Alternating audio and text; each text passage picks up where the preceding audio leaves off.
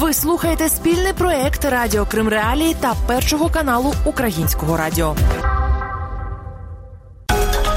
Крим Реалії. 20 хвилин про головні події на півострові. Вітаю з вами Олена Римовська і Крим Реалії. У цьому випуску ви дізнаєтесь про таке. Крим це Україна. Як футболки збірної України обурили Москву. Это не маленькое действие, это показатель всему миру о том, что Украина не сдастся. Та чому Росія протестує проти українського законопроекту про корінні народи? Меня не удивило заявление. Российская Федерация всегда вмешивается в дела других государств. Цієї неділі, 13 червня, збірна України з футболу зіграє в Амстердамі свій перший матч у рамках Євро 2020 у новій формі, яка спровокувала бурхливу реакцію Москви аж до президента Росії Володимира Путіна. На новій формі обриси мапи України та надпис Слава Україні. Президент Національної асоціації футболу Андрій Павелко розповів Кримреалії, як виникла ідея нової форми.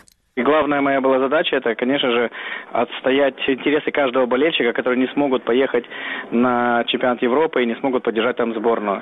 И в этом была как раз заключалась идея, чтобы каждый болельщик в любом городе нашей страны, будь то Донецк, Луганск, Симферополь или же Житомир, Львов или Одесса, могли передать свои эмоции через свое присутствие на карте нашей страны. Так что в этом была самая главная идея, это усилить синергию наших игроков на Евро, передав им чувство болельщиков и энергию болельщиков на форме.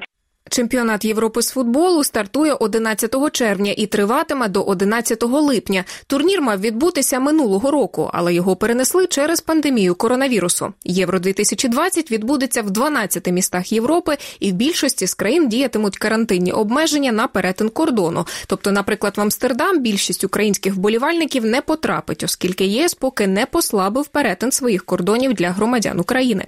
Тим часом у Росії обурилися тому, що обриси України. України включають окупований Росією Крим. У міністерстві закордонних справ Росії сказали, що Україна, мовляв, обманює себе й інших. А депутат Держдуми Дмитро Свіщов заявив, що УЄФА має заборонити виступ української збірної в цій формі, бо цитую на спортивних стадіонах не має бути місця політичним деклараціям. Нову форму збірної України з футболу прокоментував навіть президент Росії Володимир Путін. Україна, за його словами, нехтує волевиявленням кримчан. Головний тренер збірної України. України Андрій Шевченко у відповідь наголосив, що реакція Росії на нову форму збірної йому не цікава. А президент Української асоціації футболу Андрій Павелко сказав Кримреалії, що здивований коментарям із Москви. О какой политике? Мы говорим о том, что у нас вся страна будет болеть за нашу сборную.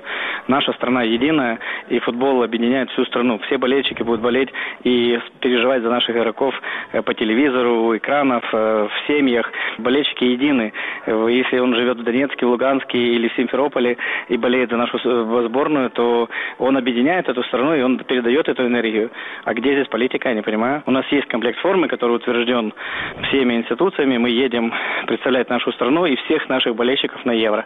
Сейчас действительно хороший ажиотаж э, вокруг игры нашей сборной.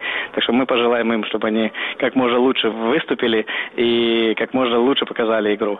Окрему увагу в Росії приділили гаслу Слава Україні героям слава на футболках української збірної. Речниця МЗС Росії Марія Захарова назвала його націоналістичною кричалкою. В УЄФА спершу стали на бік України. На початку тижня в Європейському футбольному союзі підтвердили, що форма української збірної відповідає всім правилам. Через кілька днів, однак, Асоціація футболу України отримала від УЄФА листа з вимогою прибрати з футболок два слова героям слава. Мовляв, гасло виглядає політичним. Скаргу до УЄФА надіслала Росія. Російський політтехнолог із Ізраїлю Леонід Власюк сказав Кремреалії, що вподобав і нову форму української збірної, і реакцію на неї російської держави. Россия обязательно постарается, чтобы эффект Стрейзанд превзошел все ожидания. Если бы они на это не отреагировали, это было бы рядовым событием. Победа Украины куется не только на полях войны. Победа Украины куется прежде всего в умах самих граждан, в первую очередь, и всего окружающего мира во вторую очередь. Украина должна победить. Страна становится более монолитными, более едиными перед лицом достаточно страшного и серьезного врага. И это не маленькое действие, это показатель всему миру о том, что Украина не сдастся и что Крым – это Украина. На підтримку України виступили також співробітники посольств США та Великобританії у Києві. На сторінках своїх дипломатичних місій у соцмережах вони запостили фото, на яких вони у формі збірної України. Ви слухаєте Крим Реалії. Форма збірної України з футболу не єдина новина з Києва, яка цього тижня збурила Москву. Цими днями там вкотре заявили про нібито дискримінацію Україною росіян цього разу через проєкт закону про корінні народи України. 18 травня президент України Володимир Зеленський подав його на розгляд Верховної Ради. У пояснювальній записці йдеться про те, що поняття корінні народи є в Конституції України, але досі не існує спеціального закону, який би визначав правовий статус корінного народу України та встановлював встановлював би чіткі гарантії реалізації останнім права на самовизначення.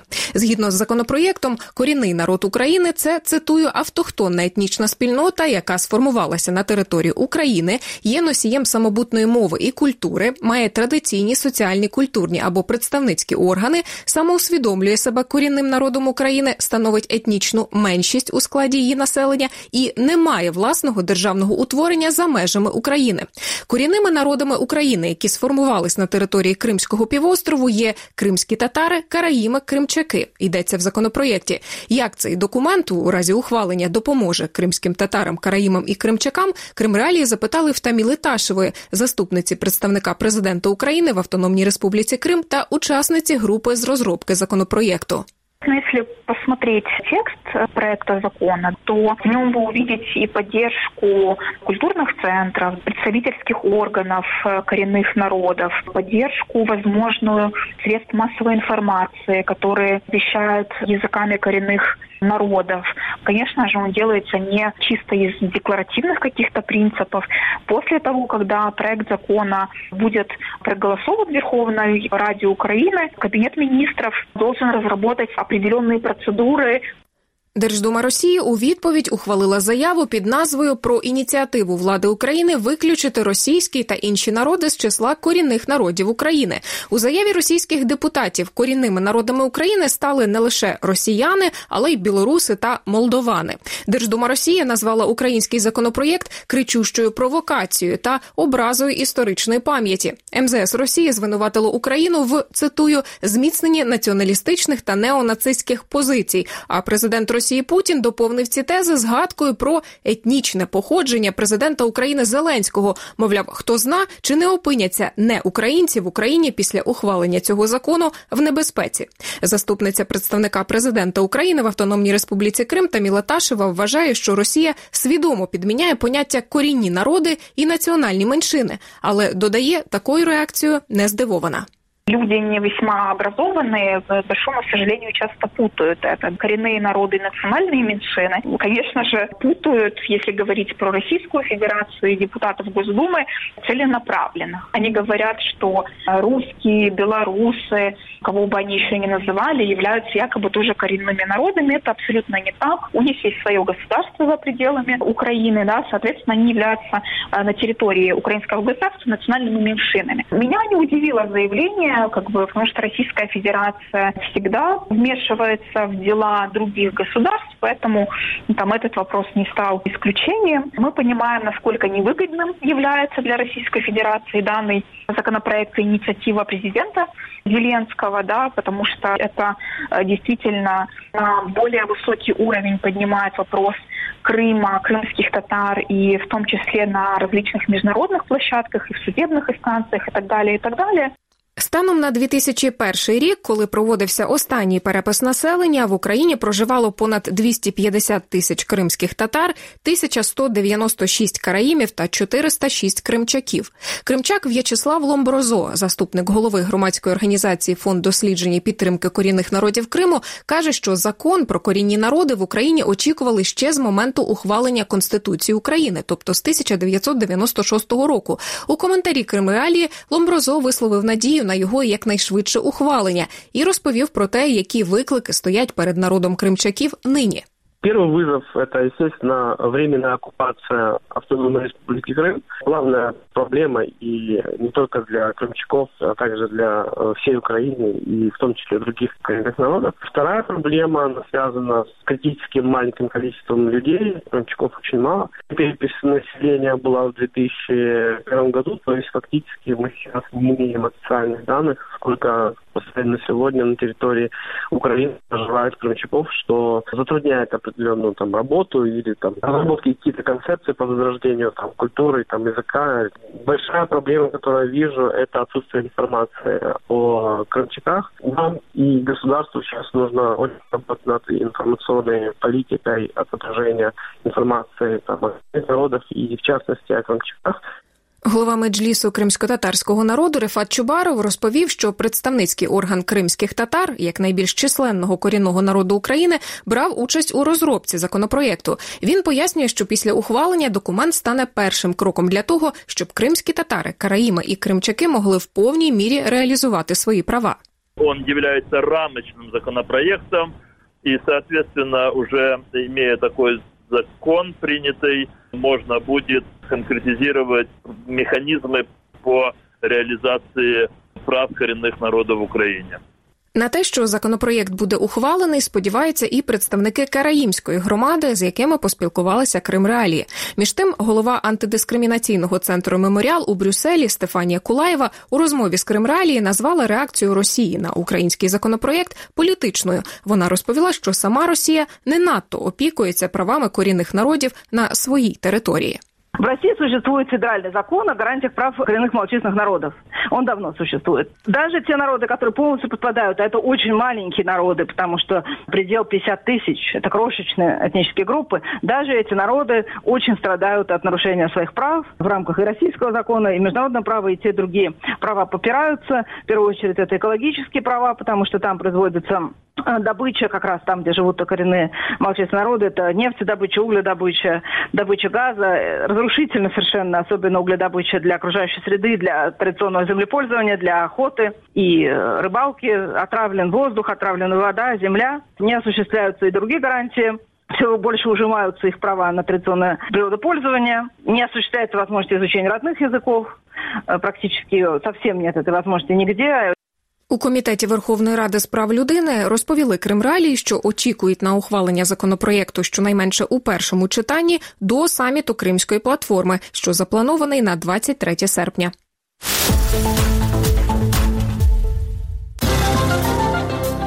Далі у програмі. Як Україна готується до саміту Кримської платформи? Действительно, это решение им усложняет жизнь, что тут не поспоришь. Та яка ситуація з запасами води в Криму станом на початок літа? Прославляться вряд ли придется, потому что воды мало. В Києві презентували експертну мережу Кримської платформи. Нагадаю, йдеться про ініціативу керівництва України з метою консолідації міжнародної підтримки для деокупації Криму. Перший саміт запланований на 23 серпня. Керівниця громадської ініціативи Кримська правозахисна група Ольга Скрипник брала участь в презентації експертної мережі. Скрипник пояснила, як ця мережа підсилить ініціативу.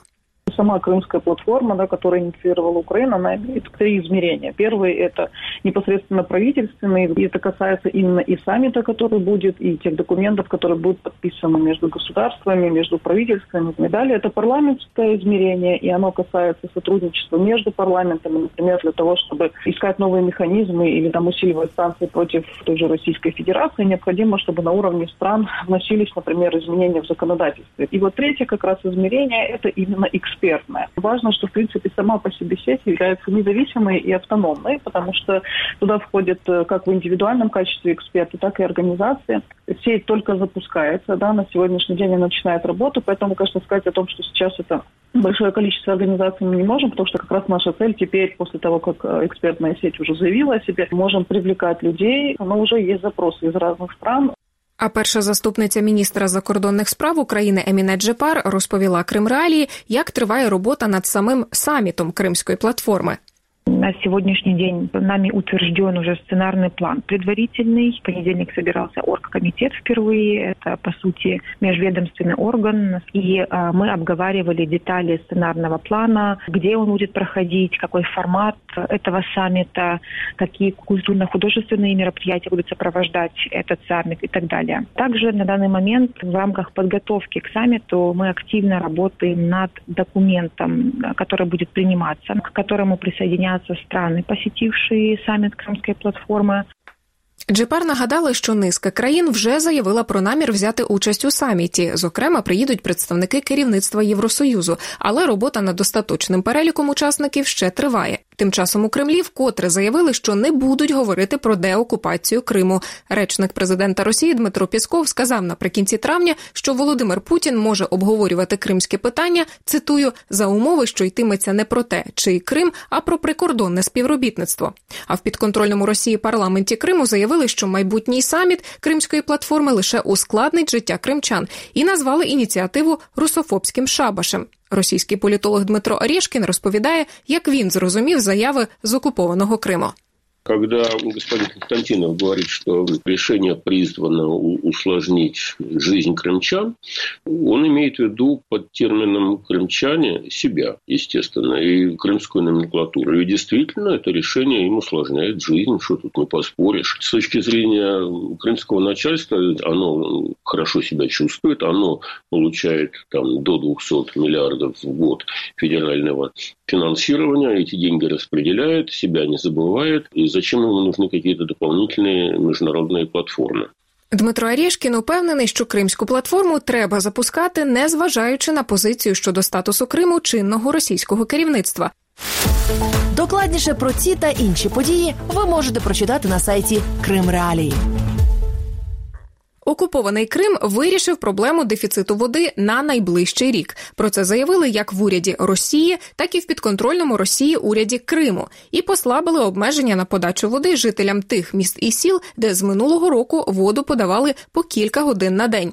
Останні кілька тижнів видалися в Криму дощовими. Сергій Гапон, спеціаліст геоінформаційних систем світового центру даних із геоінформатики і сталого розвитку. Він розповів Кримреалії, що кримські водосховища дійсно наповнилися але заяви російських чиновників вважає передчасними. Те водохранилища, которые находятся непосредственно в горах, они наполнены практически на 100% по отношению к своему нормальному объему. Водохранилища возле крупных городов, Чернореченское, Симферопольское водохранилище, наполнены крайне плохо. И для того, чтобы нормальный объем набрался, лето тоже должно быть весьма дождливым. То, что прямо выдохнуть, так тяжело сказать, потому что действительно сейчас впереди наиболее засушливый период это лето, когда будет испаряться наибольшее количество воды с поверхности водохранилищ. Плюс все же по таким крупным водохранилищам воды 50%, 60%. 50%, даже есть 45% от нормального объема. Так что расслабляться вряд ли придется, потому что воды мало, и лишь часть водохранилища достигла своего нормального объема. Это, конечно, хорошо, но это далеко не оптимистично. А в ефірі Радіо Спутник в Криму старший викладач кафедри водопостачання так званого Кримського федерального університету Анатолій Копачевський звернув увагу на те, що в останні роки антропогенне навантаження на систему водопостачання в Криму суттєво зросло. Несмотря на то, что в апреле мы достаточно радужные давали перспективы о том, что до там, 40-50 миллионов к концу года ожидаем притока в водохранилища, то есть сейчас все-таки, несмотря даже на то, что июнь такой прохладный и дождливый, но все-таки наблюдается, что мы достаточно сильно повлияли на окружающую среду застройкой нашей, распаеванием земель, то есть строительством маленьких там участков и одноэтажных каких-то домиков э, под э, частное заселение вот этой раздачи земли повсеместно, что все-таки уменьшаются ну, водосборные площади, нарушаются гидрологические связи, и поэтому говорить о том, что мы в таких же достаточно обильных объемах сможем собирать воду, уже надо вносить uh-huh. поправки. Любая вот эта наша застройка, не значит, что ее надо ограничивать, но она должна делаться умно и таким образом, чтобы оказывать минимальное воздействие Наприкінці травня в підконтрольному Росії уряді Криму анонсували, що найближчим часом на півострові може з'явитися понад 5 мільйонів квадратних метрів нового житла, мовляв, високий попит. Нагадаю, що з 2014 року до Криму не надходить вода з Дніпра, а саме ця річка забезпечувала до 85% потреб півострова у прісній воді. Згідно зі стратегією деокупації і реінтеграції Криму, ухваленою Україною цьогоріч, поставки Дніпровської води у Крим відновляться лише після його його деокупації. Минулого року підконтрольні Росії чиновники Криму заявили про засуху для вирішення проблеми вододефіциту на півострові. Пробурили декілька нових свердловин. Також уряд Росії виділив кошти на пошук прісної води під Азовським морем. І це все на сьогодні. З вами була Олена Римовська і вся команда Крим Реалії. Зустрінемося наступного тижня. Крим Реалії 20 хвилин про головні події на півострові.